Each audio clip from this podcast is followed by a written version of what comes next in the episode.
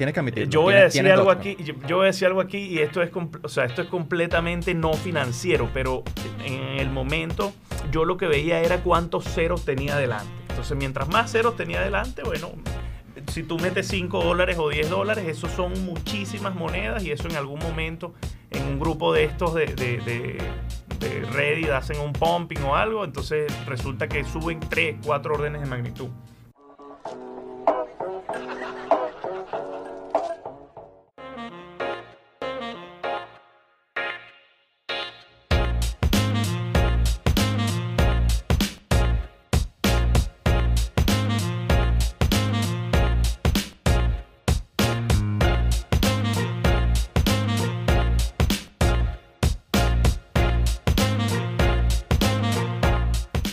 Buenas, queridos amigos. Esto es Tertulia y Dinero, un podcast donde tres profesionales apasionados por el mundo de los negocios vamos a conversar de manera casual acerca del mundo de las finanzas, las inversiones y la economía. Hoy, en esta primera entrega, en este capítulo piloto, tenemos tres temas eh, fundamentales sobre los cuales vamos a abordar y, a tener esta agradable tertulia.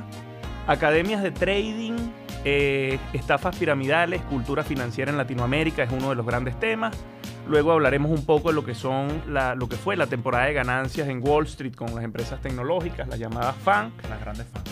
Luego vamos a hablar un poco de lo que es el entorno económico global y qué más o menos se espera en este año que, que- que esperemos sea ya de pospandemia. Josemi, que háblanos un poquito de, de lo que han sido todas estas academias de trading. Últimamente en redes sociales hay un boom con, con estos temas y, y la verdad a mí me preocupa un poco. Luego te voy a decir por qué me preocupa, pero quisiera oír primero qué, qué nos tienes que decir. Bueno, de hecho hace tres semanas, eh, y fue de hecho a raíz de, de un tweet que puso Asdrúbal, que una de estas tantas academias de trading súper mega instaurada no solamente en Venezuela, sino en Latinoamérica y en Europa, estaba siendo denunciada por una gran cantidad de personas porque sencillamente los desfalcaron. Y lo impresionante es que ha sido una academia que, que, a pesar de que ha mutado en su nombre, la estructura sigue siendo la misma. La estructura de referencia, estructura de, de que trae un amigo o trae dos amigos y tu suscripción mensual sale gratis, o trae tres amigos y, y te ganas un bono.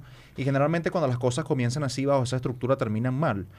Tú lo comentabas con la introducción, al final del día creo que es un tema de poca cultura financiera que se ha visto exacerbada con la precaria situación que muchas personas se han generado en, en- en medio de la pandemia. Lamentablemente estamos viviendo una situación económica difícil, de eso nos puede comentar Asdrúbal ahorita, pero la desinformación cuando se, se junta con personas que sencillamente no tienen integridad y no les preocupa su, su reputación ni siquiera, con, con personas que tienen una necesidad económica, se hace un cóctel súper interesante y lamentable Y al la final. codicia también, yo creo, ¿no? Al final. Porque también mucha gente entra en estas academias con una visual de ganancia muy rápida, ¿no? Y eso es como que el atributo o el principal atractivo sobre el cual cae mucha gente, ¿no? Es decir, el- eh, lo que tú comentabas, la desesperación por la precariedad económica te lleva a pensar que puedes obtener ganancias rápidas, ganancias fáciles y terminas entrando en estos en estos esquemas, ¿no? Lo conversábamos ahorita antes de entrar acá. Eh, hay casos muy cercanos que lamentablemente personas que les prometen 5% al mes, 15% al mes, y tú cuando lees un libro serio de inversiones, de finanzas, de mercados internacionales, que tienen la recopilación de los últimos 210 años, los mercados te apuntan a un 9, a un 10% descontando efecto de inflación. ¿Cómo tú puedes estimar o esperar que alguien te prometa 15% en un mes cuando la historia te demuestra que lo que puedes esperar al año es un 10% en promedio? Eso ya peca un, un- un tanto de codicia a la gente también de- y, de, y de desconocimiento. Claro, pero a lo mejor esa información, José, no, no lo conoce mucha gente, este, no entiende de, de- de mercado ah, y piensa que sí puede, que puede ocurrir, ¿no? Entonces creo que también tiene que ver con, con la falta de, educación financiera sobre estos temas e incluso también ausencias de regulaciones para, para este tipo de, de- de instituciones, ¿no? De cómo operan en muchos países. Definitivamente. Y, y además garantizado. Yo he visto muchos mensajes en redes sociales de todas estas academias en el cual ellos te dicen, no es solamente que te dicen que te pueden dar 15%, sino que te garantizan 15%. Y si tú ves en muchos de los casos, mira, tú pides, dame el libro de órdenes, déjame ver un poco qué tanto, o sea, cómo es tu operatividad, no sé qué. En ese momento tú ves que aún cuando en uno que otro mes pueden hacer un 12, un 15, cuando tú ajustas por riesgo ese libro de operaciones, al final termina siendo mucho más peligroso que comprar algún índice de, digamos, y, y, mucha de, y muchos de esos fondos, si se, se, le puede dar esa, ese nombre, no están regulados bajo ninguna este, autoridad normativa eh, internacional, no tienen, por ejemplo, un jefe de inversiones. Eh, cuando empiezas tú a indagar, te das cuenta que es un cascarón vacío. Redes sociales muy, muy bonitas, muy con, con, muchos seguidores, la mayoría de ellos comprados porque no tienen lo que llaman eh, interacciones. El este, engagement. El, engagement, como le dicen en inglés. imágenes bueno, grandilocuentes, de en yates, carros lujosos, de alguna manera reflejándote la vida que tú no tienes, pero que podrías tener si inviertes con ellos y se convierte en un gancho para atraer mucha gente. Lo triste es que mucha gente sigue cayendo en estos esquemas, ¿no? Ahora, también creo que ha afectado muchísimo, no sé qué piensan ustedes, eh, que Venezuela, hablando literalmente en nuestro caso, a pesar que es extrapolable a toda, a toda Sudamérica, Latinoamérica e incluso Europa, que pecamos de, desinformación y poca cultura financiera. Lamentablemente nuestro país nunca ha sido un país de, muy buena formación bursátil. No hemos tenido un mercado de valores robusto en, las últimas 6, 5, 7 décadas incluso, ni siquiera en los últimos 20 años. Y, eso también ha, causado que las personas no se empapen realmente a entender qué es un instrumento de renta variable, qué es un instrumento de renta fija, cuánto puede, cuánto puede rentarte históricamente. Y cuando de nuevo, sumas desinformación y sumas muchas variables como puede ser codicia. Eh, del otro lado de la moneda puedes tener gente que de nuevo sencillamente no tienen, no tienen hay, hay que tener muy poca integridad para poder embaucar a, un venezolano que en esta situación económica es incluso mucho más lamentable. Es un país que está pauperizado completamente a nivel económico y quitarle los ahorros o los pocos ahorros que pueda tener un venezolano a través de estas estrategias es lamentable. No, y también allí entra, yo creo que tiene que ver, ojo, y esto es más en el plano de la sociología, ¿no?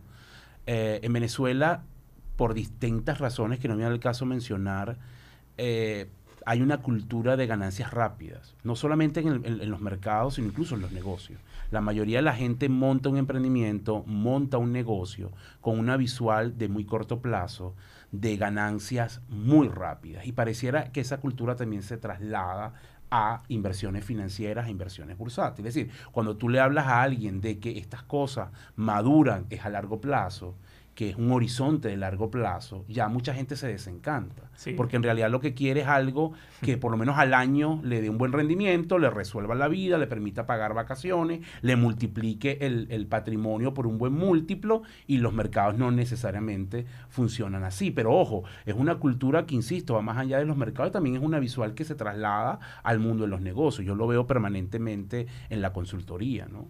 Totalmente. Eh, de hecho, te iba a preguntar un poco por tu experiencia en ecoanalítica, porque al final Venezuela ha sido un país donde históricamente eh, los márgenes eh, brutos, digamos, parecieran ser, ser altos o haber sido márgenes altos en comparación al resto de la región. No sé si tú... No, total, total. Venezuela, Venezuela llegó a tener, después de, de, Rusia, en una investigación que publicó el Banco Mundial hace ya algunos años, los márgenes en los negocios más altos del mundo. Un país con muy altos márgenes en los negocios, además con tasas de recuperación de inversiones también cortas y muy rápidas. Y esa cultura se, se ha instaurado en, en mucha gente. Eso está cambiando. La profunda crisis que, que padece Venezuela ha hecho que ya los márgenes no sean tan elevados. Todavía quedan algunos nichos y algunas áreas donde son importantes, siguen siendo altos, pero en otras no. Y los tiempos de maduración de los negocios también ahora son mucho más lentos de lo que era en el pasado. Pero todavía mucha gente vive de esa añoranza, ¿no? De que si el negocio no, de alguna manera, no madura en dos, tres años, le está yendo mal. Yo me consigo mucha gente que contrata una consultoría y me dice, tengo dos años con este negocio y no me va bien. Y cuando tú lo revisas, la verdad que el negocio no está mal, está en su etapa inicial, necesita corregir algunas cosas, pero en líneas generales no está mal, pero para esa persona ya es un fracaso porque en ese lapso de tiempo, mm, para decirlo en criollo, no le ve el queso a la tostada. Entonces sí hay un tema allí que, es muy de, lo venezolano y que probablemente a lo mejor no veamos en otras, en otras latitudes. No, no sé si tú tienes algún número o estimación en la región de cuál puede ser el retorno sobre la inversión medido en años para cualquier emprendimiento en general. Yo me imagino que si hacemos una encuesta en Venezuela a los, a los empresarios venezolanos que se están embarcando hoy, en, en, en, cuánto tiempo pensar en ellos, medido en meses, para recuperar su inversión, me la juego, que 90% estima que menos de 6, 12 meses. Sí, segurísimo. Sí, totalmente. En, en, un principio José estaba por esa línea, este, pero en general hoy los tiempos en Venezuela se han movido más hacia unos 30, 36 meses y la región pues está por encima de los 50 meses, 60 meses y hasta más, ¿no? Este, todo, pero todavía, a pesar de que los tiempos se han distanciado, el venezolano quiere una, una recuperación rápida de inversión porque también tenemos un entorno y, y no es por, por justificarlo, mucho más hostil y mucho con, mayor incertidumbre que el que puede tener otra persona en otra parte. En largo plazo son tú 24 le, tú le hablas a un peruano, a lo mejor un horizonte. Bueno, ahorita Perú no es un buen ejemplo por lo que está pasando en las elecciones, pero en líneas generales, tú le hablas a muchos países, un horizonte de 4 o 5 años en términos macro, y probablemente tiene más o menos la foto clara a un venezolano. Tú le dices en cuatro o cinco años cómo puede estar la economía y, yo dudo que alguien, incluso los economistas, tengamos una foto clara. y eso, por supuesto, también condiciona los negocios. ¿no? Que no hay manera, no, no. A ver, cuando, cuando inicia tu, tu participación con esta frase, que me hablas de 36 meses, yo lo primero que pienso es, no hay manera de, eh, digamos, ver un proyecto a 36 meses en Venezuela. Ojo, más allá que tú en el papel este, eches algunos números, eh, yo creo que es muy difícil que tú te lo imagines y visualices algo que sea sí, tangible. total, estoy de acuerdo contigo, pero está cambiando, ¿sabes? Vuelvo y te repito. Eh, la crisis también ha hecho cambiar y ha hecho y, ha reducido márgenes también, ¿no? Entonces, efectivamente, ya mucha gente entiende, sobre todo porque te digo que hay un factor clave que es el tema de, conseguir capital. Como tú muy bien sabes, hay una restricción importante a acceso a capital en Venezuela por la situación de la banca, por, por lo pequeño que es el mercado financiero, y eso también condiciona la velocidad de, los retornos, ¿no? Definitivamente. Y, ah y disculpa que déjame agregar esta idea aquí.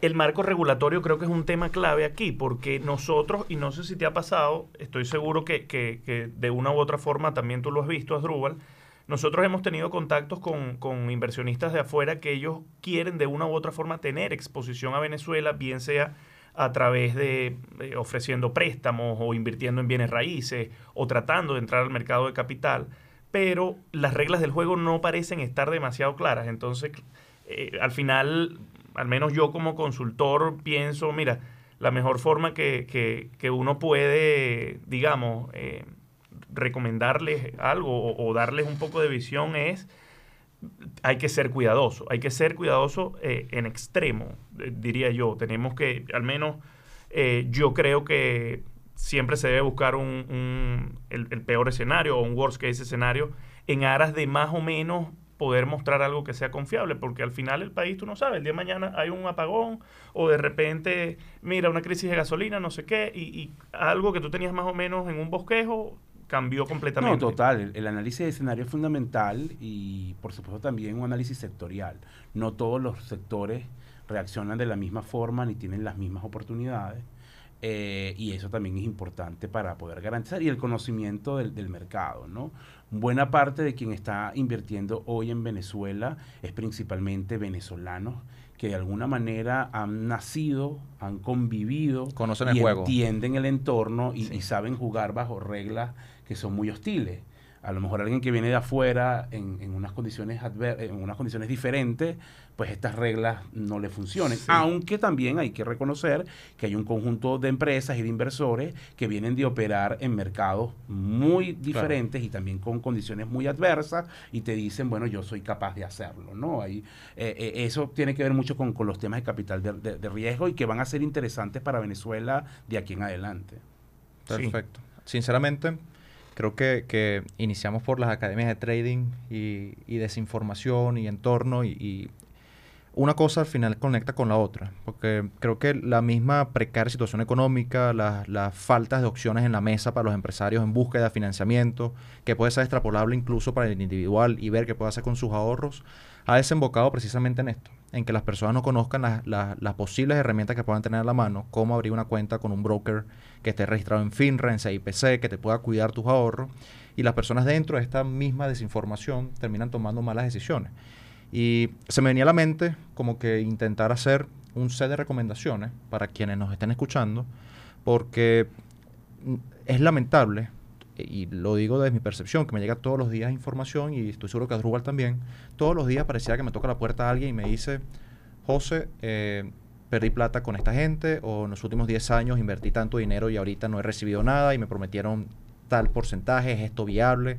Y creo que mientras más aterricemos la información y lo pongamos en el tapete, menos personas literalmente se van a estrellar con sus ahorros, porque al final hay que cuidar los ahorros. Es muy difícil Sí. generar ahorros en Venezuela y, y perderlos de buenas a primeras duele muchísimo. Y lo peor es que causa un impacto eh, en nuestra psicología a nivel emocional que hace que nos alejemos de los mercados. Y la verdad es que los mercados son el mejor instrumento para generar riqueza a largo plazo. El problema es que hay que comprenderlo, saber y estar bien acompañados, pero, pero muchas personas no se toman el tiempo necesario para hacer esto. Ojo, es difícil internalizarlo, ¿no? Cuando tú dices, probablemente desde, desde, tu, desde tu perspectiva es muy fácil y, quizás es, es obvio ver cómo los mercados de capitales generan riqueza, no solo para el rico. Pero yo hasta cierto punto entiendo un poco a- a las personas. A ver, es natural que tú, que tú le tengas cierto respeto al mercado de capitales porque tuviste una mala experiencia con el mercado de capitales. Eso no quiere decir que el mercado de capitales sea malo. Lo que tuviste fue una mala experiencia porque quizás no buscaste la asesoría, este, digamos, eh, en, ese, en ese momento la asesoría ideal. A propósito de eso, Asdrúbal eh, dijo, habló de capital de riesgo. Eh, tú hablaste de inversiones y marco regulatorio. Y quiero hablar, o sea, qui- quiero preguntarle sobre algo que no tiene mucho que ver con, con marco regulatorio, pero sí con capital de riesgo. Es eh, todo este tema de, de, de Dogecoin, de esta criptomoneda que ha sido un boom en las últimas semanas. Pero más allá de eso, y perdóname que te interrumpa, Tranquilo. José, eh, Jesús, yo creo que es importante cerrar esta parte con, con unas recomendaciones clave, como lo decía José, sobre, sobre el tema de las academias, para que no se pierdan, ¿no? Y después vamos a tocar Sí, sí, sí, este sí. tema. Creo que- creo Jesús que- está invirtiendo en cripto y se quiere lanzar de una para allá. Estoy nervioso. Yo, yo creo que lo primero es informarse. No tome decisiones a la primera. No caiga en la trampa de un perfil de Instagram, ah, de alguien que te Total. hable bonito. Pregunte, pregunte, pregunte. Y no solo a una persona, sino a varias. Indague en, las redes y, sobre todo en buscadores como Google, ahí puede conseguir información y de primera mano, o sea, haga un poco de investigación y, no se deje embaucar o, convencer tan fácilmente. Pregunte, por ejemplo, quiénes están detrás, cómo hacen las inversiones, que muestren algunos prospectos, cómo se entienden con los reguladores y en la medida que pueda ver un poco las respuestas, este, eso le también le permite eh, de alguna forma decidir o acompáñese con alguien que a lo mejor entienda de estos temas y también le ayude a hacer eso. Pero sí, Sí. es muy importante tomarse el tiempo, tal como lo ha dicho eh, José, son sus ahorros que con mucho esfuerzo ha obtenido y es triste que desaparezcan de la noche a la mañana. Yo añadiría eh, que se tomen el tiempo. Al final parece mentira, pero las personas cuando quieren comprar un carro, una nevera o un teléfono, se toman el tiempo de comparar modelos, de ir a varias tiendas, de ver las especificaciones, las consideraciones y deciden. Pero cuando Bueno, van a, algunos compran de One, pero entiendo el punto. en- digamos que en términos generales, pero cuando van a invertir, parece Sí, sí, mentira. Tú tomas- llegan cuando vamos a invertir, el, el público en general se mete en Twitter o prende Bloomberg o ve Instagram y ve a alguien haciendo una recomendación de X o Y Z sin saber ni siquiera qué instrumento es y van y meten plata. Total. Y Nunca esa, inviertas en lo que no entiendes. Tal Es una cual. esa- es la fórmula para perder dinero. y parece obvio. Eso parece obvio. Eso, digamos, es. Bueno, y, eso es puede ser menos una buena introducción para lo que tú vas a hablar Sí, ahora. sí, sí. ¿no? y es- pero es, es mucho menos común de lo que todos eh, eh, pensaríamos. Totalmente, totalmente.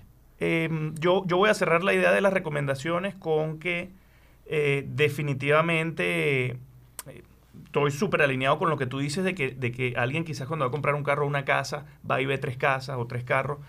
Y en estos días leí en redes sociales eh, una, una eh, persona, este influencer que, que comentaba, decía, mira, mucha gente vive cheque a cheque, ¿sabes? Quincena a quincena, y hacen su vida solamente para conseguir ese, eh, digamos, ese, ese salario que le permite hacer su vida, pero cuando se trata de planificarse, hacer un presupuesto este, y decidir cómo va a ser el, el, el, digamos, ese allocation de su dinero, no necesariamente en inversiones, sino eh, a nivel presupuestario, no tienen la misma disciplina. Es así. Entonces, eso es importantísimo, eso es clave y bueno, en parte es la misión de por qué este podcast, que hoy está en su primer capítulo, eh, se, se creó. Tema Dogecoin. Hay mucha euforia. eh, todo el mundo está comprando. Ayer alguien a mí me escribía y me preguntaba, mira Jesús, si ustedes tienen algún análisis o si lo están siguiendo, más o menos, qué metodología utilizan para valorarla, ¿cuál, cuánto cu- crees cuál que usaste pueda tú para comprar tu Dogecoin? Porque no, tienes que admitirlo. Yo voy a decir algo Dogecoin. aquí, yo, yo voy a decir algo aquí y esto es, o sea, esto es completamente no financiero, pero en el momento yo lo que veía era cuántos ceros tenía adelante. Entonces, mientras más ceros tenía adelante, bueno, si tú metes 5 dólares o 10 dólares, eso son muchísimas monedas y eso en algún momento en un grupo de estos de, de, de, de Reddit hacen un pumping o algo, entonces resulta que suben 3, 4 órdenes de magnitud.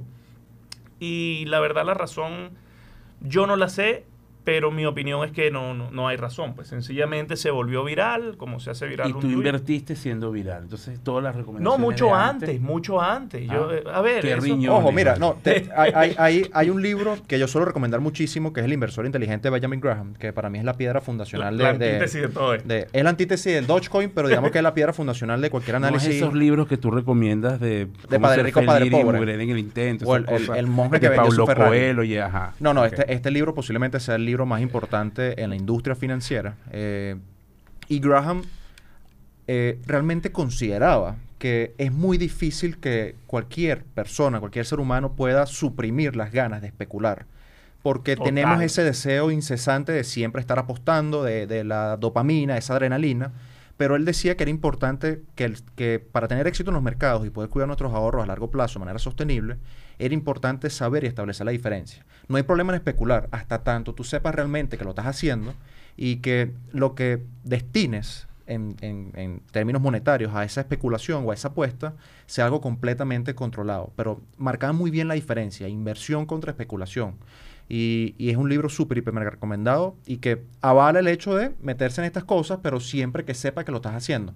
El problema que yo veo actualmente es que la gente se mete porque Elon Musk tuitea que Dogecoin va a llegar a la luna y la gente sencillamente se mete sin saber ni qué estamos haciendo ni qué estamos metiendo y mete toda su plata ahí. Sí, tal Y, cual. y eso siempre termina mal. Ojo, ahorita está buenísimo, 21 mil por ciento en todo el año, pero, pero bueno, no siempre termina así. Sí, ahorita todo el mundo está contento, pero este, yo estoy genuinamente preocupado, en estos días lo decía en Twitter, porque eh, esto no tiene sentido. Todo el mundo comprando al precio que sea, o sea, ¿Tú te acuerdas del juego de la silla que se jugaba en las fiestas infantiles? yo nunca jugué eso. Eso- no. este es el juego no de la acuerdo. silla. El tema de las criptos ahorita en general, no todas, No, el, ojo. el- el desacoplamiento que hay entre la economía real y la economía financiera es preocupante y en algún momento... se apaga la música y te quedas que parado. Eso... Quedas viendo para los lados como el, como el meme de, de- Y te van a decir 20. ¿Cómo te- se llama? De Travolta. Y entonces, mira, eh, sí, sí, completamente de acuerdo. Este, vamos, vamos a algo más, digamos, plain vanilla. Va- Vámonos un poquito más a los mercados. ¿Qué, qué ves en, en- en las tecnológicas? ¿Qué te, ¿Qué te parecieron estos reportes? Todas, o bueno, en su mayoría, reventaron, digamos, las estimaciones de, lo- de los analistas. Sí, fueron, fueron, una, fueron unos, un- un- ya, ya casi al final de esta semana, hoy, viernes, que, que está cerrando ya el, el mercado. eh, las estimaciones, realmente los resultados de las compañías batieron todas las estimaciones de los analistas, lo que se esperaba. Eh, creo que incluso la única compañía de las, de las grandes, la- de las fan, que quedaron por atrás, por decirlo de cierta forma, fue Netflix, por un tema de, Ujú. de- de suscriptores, que podía preverse, porque el año pasado, capaz con, con la pandemia mucho más rojo vivo, era normal que la gente, bueno, pagara su Netflix. Eso tiene un límite, o sea, Pero- ¿cuánta gente se va a suscribir? Claro. No, pero estamos, ya estamos volviendo al día a día, por lo menos en, capaz, no, no en Venezuela, pero digamos que en, en el- en el- en los países desarrollados ya la gente está empezando a salir de sus casas y capaz ya no sea tan necesario pagar mi suscripción mensual de Netflix porque tengo cosas más interesantes que hacer. Eh, y Netflix se vio un tanto golpeada por el guidance, por bajada de, de suscriptores, Pero en, en líneas generales, eh, increíbles los reportes de Apple, el de Google fue tremendísimo, el de Sí. Facebook fue tremendo, el de Amazon fue tremendo. Nos habla un poco también capaz de lo que decías, Drubal. Hay un desacople ahorita. La magnitud de estas compañías es prácticamente entre 5 o 6 compañías, el 25% de la capitalización de mercado. No, Y- además un tema, hay, hay un tema también, José, perdona que, que te interrumpa. tranquilo. eh, bueno, que plantea desafío de políticas públicas. Que, se está, que es una discusión interesante que está ocurriendo en Europa, en los Estados Unidos y Gran Bretaña. Separo a Gran Bretaña de Europa porque tras el Brexit ya no forma parte de la Unión Europea. Y, y- y- y es bueno el poder de mercado que tienen, eh, los, digamos, los desafíos a la privacidad. ¿Tú crees que pasa algo Eh, tipo la- Standard Oil con Rockefeller? la- que la separen. Bueno, yo creo que hay una presión importante de, de algunos actores relevantes en la opinión pública sobre, sobre el rol que están jugando las tecnológicas, no solamente en la dinámica económica que tú comentas ahora, sino en la dinámica social y, y en, y en la, en la dinámica... el tema de manejo de de- información de Facebook y Total, Google es, es el delicado. poder de Amazon, Sí. eh, el peso que tiene Amazon, el- toda la información que manejan, las restricciones que suponen que puede haber contra, las, contra los competidores, el uso de esa inteligencia, los temas ligados a, a- privacidad que también son, son, son muy importantes. ¿Qué haces con toda esa data? ¿Cómo se, ¿Cómo se procesa? ¿Quién la conoce? ¿Qué uso haces de ella? Todos esos elementos están hoy en el tapete en una discusión global de muchos actores y que yo creo que va a marcar la pauta en los próximos, en los próximos años. Han tomado mucho poder la- las tecnológicas y bueno, plantea también desafíos importantes a políticas públicas y a, y a dilemas éticos, más allá de los buenos, de los buenos resultados. buenos resultados, claro. Fíjate, Sí. por ejemplo, lo que hace Apple ah, con la última actualización de su software, que establece elementos de privacidad y lo que eso supone para compañías como Facebook, pero también esa misma Apple impone regulaciones importantes sobre, lo, sobre los márgenes en su tienda de aplicaciones que perjudican a, a- a empresas como Epic Game o, o a la propia Spotify. Entonces ahí hay un tema bien, bien interesante, interesante. De hecho, sobre, sobre El mismo rol, ¿no? Zuckerberg comentaba en, el- en la, en la llamada a accionistas después del reporte que, que estimaban, un- el guidance no fue, fue bueno, pero no fue tan bueno, porque con el tema de, que, que de las regulaciones que están apuntando al manejo de información, él dice que ahora la publicidad que ellos generan, que es su fuerte para generación de dinero actualmente, no va a ser tan efectiva porque con el control de la información, la publicidad no va a ser tan redirigida o, o teledirigida como estaba haciendo. Y eso le va a permitir a ellos, sencillamente, no les va a permitir, perdón, generar tantos márgenes. Sí, sí, sí. Entonces no va a tener como, como el, el- el- el, digamos, el spot del cliente, el target preciso para atacarte con publicidad porque ya no tiene esa información, ese manejo. Sí, bueno, la, la Unión Europea está abriendo, ah, digamos, investigaciones antimonopolio a muchas de estas empresas. También sé que Gran Bretaña está explorándolo y yo creo que el propio gobierno de los Estados Unidos también hay actores que están presionando esto. Así que esos son cambios importantes que, como analistas que siguen el mercado habrá que ver cómo va a impactar. Ya, ya salgámonos un poco del, del tema de política pública, el tema ético. La pregunta que va a ser interesante para los próximos años es cómo ese cambio regulatorio que pudiera darse va a impactar la valoración así. y los precios de estas acciones. Hay, Sí, hay un, hay un libro que yo suelo recomendar muchísimo, que es The Little Book That Builds Wealth, de Pat Dorsey, que Hablo en habla... español para la gente que tú sabes. eh, eh, lo que No pasa es que la- viajada como por ejemplo, tú. el libro que iba a decir de... de, de- Sí, Ha- sí, ha- Frino, ha, salido de Maturín para un poco de sitio, ¿viste? sí, total. Hemos llegado lejos, ¿viste? Eh, creo, creo que se llama El pequeño libro que genera riqueza de Pat Dorsey. Él, es- él es un, un- un asesor El librito, pues. tremendísimo. Sí, porque es una serie de Wiley de- que se llama The Little Books que genera riqueza, el pequeño libro de Value Investing. Tienen muchos tópicos dentro del mercado que no son más de 150 o 200 páginas. Mira, Pero Pat este- Dorsey, más libro, más riqueza y eso tiene que salir, pues. eso va a salir por Lo ahí. vas a conseguir ahí en. Este libro apunta a temas de, de una serie de ventajas competitivas que tienen que tener las compañías para crear lo que se conoce a nivel financiero, a nivel de inversiones como un MOAT, que es, que es este tipo de castillos. Imagina, vamos 500 años atrás, peleas medievales. Un castillo que tuviese un foso alrededor era un castillo que tenía mayores probabilidades de no caer derrotado contra el ejército que quisiera atacarlo. Es así. Esa misma extrapolación se ha hecho hacia los mercados financieros y se habla que una compañía cuando tiene un MOAT profundo, es una compañía que tiene una serie de ventajas. Yo hacía una encuesta en Twitter hace unos 4 o 5 días y decía, de estas cuatro compañías, puse Google, Facebook, Amazon y, y Apple. ¿Cuáles ustedes eh, dejarían de tener o cuáles ustedes dejarían de invertir? ¿En cuál de estas? Y me, sorprendió, me sorprendió el resultado. 55% Yo la de vi. las personas dijeron Facebook. Ahora, Bueno, te voy a decir algo. Acabo, yo vi una encuesta hace. Yo dije poco, Facebook. Una encuesta internacional. dejando que WhatsApp fue a un lado. que fue bien interesante, E donde la valoración de la opinión pública de las tecnológicas a nivel mundial, es una encuesta mundial, está en super momento. O sea, ya la gente, estos temas de privacidad... Es, la, es la desigualdad también que, que obliga a esto. Bueno, yo creo que el- hay una parte importante de la población eh, en muchos países, y sobre todo en sociedades desarrolladas, que ha entendido los dilemas que implican los temas de publicidad, de, perdón, de privacidad, de competencia, este, y, y eso está empezando a tener impacto en la opinión pública. Fíjate, por ejemplo, lo que pasó en los Estados Unidos con los sucesos de enero en el Capitolio y el rol que jugaron redes sociales. Trump sigue Eh, baneado. Lo dijo Zuckerberg ahorita. eh, Los elementos ligados a campañas de desinformación que se ven en muchas redes sociales, los, los- las campañas antivacuna, o sea, hay todos unos temas que van a marcar la pauta hacia futuro. Y otro caso interesante, pero eso a lo mejor puede ser otro programa, es lo que está haciendo China. No necesariamente está ligado a estas empresas, pero fíjate que China el, el modelo chino donde las grandes empresas como Alibaba integraron tecnología, fintech y se metieron en el rol de muchos bancos y se convirtieron en unos monstruos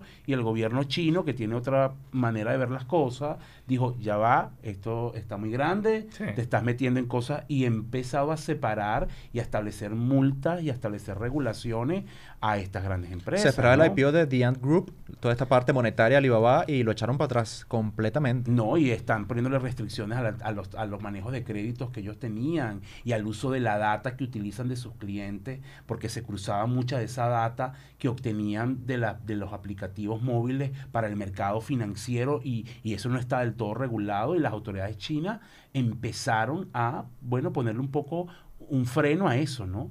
Como dirían los economistas más académicos, ¿no? Más rigurosos. Le están Ah, metiendo yo no el pie. riguroso. Le están metiendo el pie. Ok. Mira, ajá, eh, bueno, creo que creo que la- estamos más o menos eh, eh, alineados. El pun- los puntos me parece que quedan claros. No sé si quieran agregar algo más. No. Creo que tocamos No, yo lo único que con respecto digo, a las creo que el tema de las tecnológicas hay que verlas con cuidado. Creo que hay que hacerle seguimiento a lo regulatorio porque va a tener impacto. Yo creo que, Sí. que es un sitio, acuerdo. y no es una recomendación de inversión, vale la pena que le echen un ojo. Creo que hay compañías que sencillamente tienen un, un foso defensivo, estos mods tremendos. eh, este año han tenido comportamientos muy buenos. El año pasado, ya sabemos, lo comentábamos ahorita antes de entrar acá, uno revisa el comportamiento del Nasdaq en la última década y el peor año que tuvo fue 2018 y no fue ni siquiera un año negativo. Eh, están creando valor, pero en la línea con Asdrúbal también creo que hay que verlo de cerca, no simplemente invertir por invertir, porque es Google, porque es Facebook, porque es Apple, sino echarle un ojo realmente a las cuestiones que están tras bastidores, porque de una forma u otra terminan afectando el precio de las acciones y, y si uno no sabe dónde se metió, al final el No, estómago y hay te pega. otros sectores también Sí, interesantes un poco en aras de la diversificación, ¿no? No son solo las grandes tecnológicas, está la nanotecnología, por ejemplo, la robótica, el tema ligado a, a la gran computación, a la, a los, a la eh, realidad aumentada. Sí, inteligencia eh, artificial. Inteligencia artificial, digitalización. O sea, creo que hay áreas allí que también son interesantes, no tienen la rimbombancia de Facebook, eh, eh, Google, Amazon, pero también son sectores porque en realidad son sectores que van a jugar un rol fundamental en bueno la nueva dinámica económica que está ocurriendo en el mundo. ¿no? Es. Y los mercados son cíclicos. Uno revisa los números a cierre de hoy y el Dow Jones, que son 30 empresas industriales un poquito más aterrizadas, a que está Apple, Microsoft, etcétera, pero en general son un poquito más, más aterrizadas, más, de, más de, de una economía más real, por decirlo, más tangible. Ha tenido mejor comportamiento este año que el, que el Nasdaq. O sea, al final la gente también eh, eh, va, va como que ajustando sus expectativas de retornos en los mercados y no podemos desestimar o estar solamente invertidos en tecnología porque lo tech es lo caliente. Sí, sí. Porque a veces cuando, y esto es una frase de Howard Marks, una buena compañía puede ser una muy buena inversión, pero puede ser una mala inversión si se paga demasiado caro por sus acciones. Si a estas precio. compañías tienen demasiadas veces incorporadas sus beneficios en sus precios, puedes terminar perdiendo estoy, plata. estoy pensando en una, pero no la voy a nombrar. no lo diga. Cierro, cierro con dos cosas. Este punto. Eh, con lo que decías de Standard Oil, yo la verdad, eso lo podemos discutir luego en redes sociales.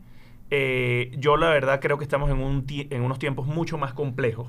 Eh, hoy en día O sea, algo como Facebook o quizás Google o quizás mm, eh, Microsoft. Creo que es mucho más complicado eh, desarmarlas.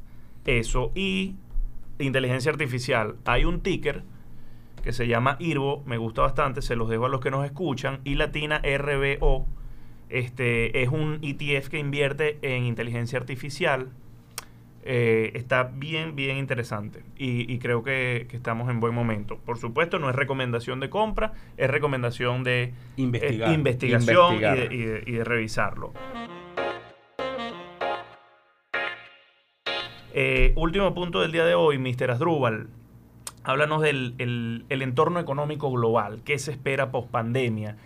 ¿Cuándo vamos a poder salir a la calle a tomarnos una birrita? Cuéntanos un poquito más de qué va todo esto a nivel global. Depende del país. Depende exactamente, depende Jesús donde estés ubicado. Probablemente en Estados Unidos y en algunos países de Europa y Asia, ya en este verano que viene eh, vas a poder salir. Ahorita leí que en Wuhan hicieron hasta un festival y todo. una rumba, la gente. Ahora es un lugar turístico de, Incluso la gente va como que a, turistear. Con sus baches, pero las campañas de vacunación en el mundo desarrollado van avanzando muy, muy agresivamente. Fíjate lo que ocurrió en Estados Unidos, Gran Bretaña y, otros países de Europa, Israel, que no, que no es Europa. entonces yo te diría que, que efectivamente hay buenas perspectivas para para volver un poco a cierta normalidad y para la recuperación de la economía global. De hecho, los informes que han publicado la SD, el FMI, eh, apuntan a eso, ¿no? a una recuperación importante hacia el segundo semestre, a una recuperación clave de cara al año 2022. Las preocupaciones obviamente están en el mundo desarrollado, en mercados emergentes. Hay serias preocupaciones países como India, fíjate la crisis que tiene en este momento, Brasil, eh, Sudáfrica, el, mismo México y en general América Latina, que está viviendo un ciclo bien interesante. Y fíjate que aunque no me lo estás preguntando, eh, eh, esto es un punto clave para hablar de las economías emergentes, porque en general, y, hace poco publicaba en su blog el Fondo Monetario una investigación, los hallazgos de una investigación, que donde destacaba que después de ciclos de pandemia, ellos revisaron pandemias en los, en los últimos años, determinaba que eso terminaba acelerando cambios políticos, generaba muchísima inestabilidad, porque bueno, de alguna manera trastocaba las bases y empieza a haber problemas. Entonces, bueno, uso el paralelismo para ver lo que está pasando, para que miremos lo que está pasando, por ejemplo, en Colombia, lo que está pasando en el Perú con la campaña electoral y bueno, eh, un candidato bastante particular como el que tiene y que sigue liderando las, encuestas. Eh, es como que, se exacerbara el descontento, pero claro, porque porque obviamente muchos los muchos mercados emergentes y, en el caso de América Latina en particular tienen un entorno macro que de alguna manera mejoró mucho, pero todavía tienen debilidades institucionales, debilidades sociales que afloran y emergen en una crisis tan profunda y sistémica como el, tema de las, de las pandemias. Claro. O de una pandemia. Y más la pandemia del COVID-19, que fue una pandemia bastante, bastante dura. Tal cual. Entonces, al final, creo que mm, yo te diría que de cara al año 2022, probablemente vamos a ver dos fenómenos. En primer lugar, pues dos ritmos de crecimiento, probablemente el mundo desarrollado con, con, Estados Unidos y China a la cabeza, Europa un poquito más rezagada, creciendo, recuperándose, alcanzando normalidad los mercados emergentes inmersos en una dinámica un tanto con mucha incertidumbre, con mucha volatilidad. Y bueno, la gente que le gusta los mercados emergentes, porque a lo mejor también tiene buenos rendimientos, bueno, creo que van a tener que afinar el, ojo porque van a ser tiempos interesantes. Brasil, por ejemplo, ya muchos analistas les está preocupando. Argentina, que es un caso muy particular, va a una campaña y también allí el tema de la coalición de poder del peronismo entre el presidente Fernández y la presidente Cristina Kirchner eh, es un tema clave. Lo que va a pasar, lo vamos a crecer con Perú. Yo, estoy esperando que termines para preguntarte. Este año vamos a crecer por fin. Ahora me todo el tiempo, Farías todo el tiempo pregunta cosas incómodas. Después de siete años cayendo. Estás hablando de Venezuela. Venezuela, Venezuela. Ah, buenísimo. Mira, yo todavía, eh, José, mm, en nuestro números, y la verdad que yo soy muy respetuoso de nuestro modelo, mm, que lo actualizamos trimestralmente, no vemos crecimiento. Pero sí te voy a decir tres comentarios. El primero de ellos es que por ahora vemos la caída más baja de los últimos siete años. Nosotros estamos esperando una contracción en torno al 4%. Es la menor de los últimos siete años. Eso, eso es un punto importante. Lo segundo que se deriva de esto es que algunos sectores pueden crecer. Nosotros vemos interesante por lo menos seis sectores. Alimento, uh, medicamento, uh, tecnología, telecomunicaciones, retail, servicios profesionales, cuidado personal, que pueden tener números positivos. Y el tercer comentario es que sí estamos viendo crecer al sector petrolero. Nosotros estamos viendo un crecimiento en torno a 5% del sector petrolero. No creo que la gente me vaya a caer encima por decir esto. Recuerden que estos son números interanuales. Estamos comparando, cuando estamos hablando de todo esto que yo acabo de decir, es 2021 comparado con 2020. ¿No? no nos estamos comparando ni con 2013 ni con 2008. Venezuela sigue estando muy por debajo de lo que llegó a ser, pero si lo comparamos con el año pasado, efectivamente el sector petrolero puede tener este año crecimiento. Buenísimo, perfecto. Perfecto. Faría, nos toca... El entregable de la semana. La píldora, hermano. Lánzanos la este píldora, explícanos de qué va y, bueno, la buscamos. Entre semana no, nos encargamos de investigar un poquito. Te me adelantaste con Irvo, pero esta es una segunda píldora, de nuevo, no recomendación de eh, inversión. Irvo no es píldora. Irvo, ¿Por, qué, ¿por qué no puedes recomendar inversión? No, porque uno tiene, yo por ejemplo cuando a mí me preguntan cuánto va a estar el dólar, yo digo mi previsión, uno tiene que mojarse. Ojo, yo estoy invertido aquí. Yo estoy invertido aquí. Bueno, porque, pero, pero hay, hay, alguna hay alguna restricción institucional, no, sino que legal. Eso es personal. Asdrúbal se está no, No, no, no. Me la tenía guardada. Sí, sí. Tú no le preguntaste que si íbamos a crecer. No, no, no para nada. No, yo una vez le dije a José hace mucho tiempo en otro espacio, le dije, "Chamo, hay que mojarse, hay que recomendar, hay que decirle, a la gente le gusta eso, ¿no? Pero bueno, pero a lo mejor hay una restricción legal y yo estoy... Más o menos, más o menos las hay, porque al, final como asesor de inversión tienes que intentar, antes de recomendar X o Y inversión, conocer el perfil del inversionista. en este caso, como no sabemos quién nos está escuchando... Eh, Entonces todo lo que digamos acá son recomendaciones de investigación y, no, y vamos a llamarlo así, pues recomendaciones de investigación. De empap empápense en el asunto. Exacto. Farías lo que le está diciendo es, vean de qué va esta acción. Pero si, si, si, de algo sirve, yo generalmente no recomiendo algo donde yo no esté metido. Pues. Entonces eso puede servir medianamente. O que tú no hayas investigado. Sí, eso sí, de cajón. Esta empresa eh, me gusta muchísimo, es el sector de ciberseguridad, se llama Fortinet. Esta, esta es la minita que traje de una presentación que hice hace siete meses. Tiene nombre de película de Tom Cruise. es líder en el mercado, sector en crecimiento. El ticker es FTNT. FTNT. Eh, de hecho, vean que aquí puse, el, cuando hice esta presentación, el precio de la acción estaba en 140, esto fue hace unos 5 o 6 meses, hoy está en 211.77 al cierre del mercado. Ha ganado platito. Ha ganado 50% desde ese momento. Eh, punto interesante del sector. Es un sector en crecimiento, el de ciberseguridad. Creo que estamos apuntando hacia allá, capaz también en la misma línea que tú comentabas ahorita con las recomendaciones de, de, cuestiones mucho más intangibles, alejadas de las empresas básicas que se conocen. Eh, en los últimos 10 años su venta han, pasado de 300 millones de dólares a más de 2 mil millones de dólares. Desde su IPO, las acciones han aumentado por 15. Y lo más interesante son los siguientes puntos. Se espera una tasa de crecimiento en el sector de más de 8% por los siguientes seis años, que es un número tremendo cuando se hace de manera compuesta. Y lo interesante de Fortinet, que a pesar de que ahorita es un jugador pequeño dentro del sector de ciberseguridad, está creciendo a un ritmo mucho más rápido. y además, la, geopolítica, y perdona que te interrumpa, yo no la he seguido, la, voy a ver ahora. Eh, pero la geopolítica favorece al sector. O sea, lo que nosotros vamos a ver a nivel hacia adelante es una estructura de guerras no convencionales. la mayoría de los conflictos entre países se van a dar en el, en el ciberespacio. Tal cual. En, con los hackers. Esos van a ser los nuevos ejércitos. Sí, sí. Es algo sobre lo que no tenemos know-how, ni, ni, track record, ni nada. al final, eh, bueno, fíjate lo que ha ocurrido con el rol de China, de Rusia en este tema y empresas como esta que, que de alguna manera están mirando ese vacío y, ese cambio que está ocurriendo en la dinámica geopolítica global son interesantes. Tal cual.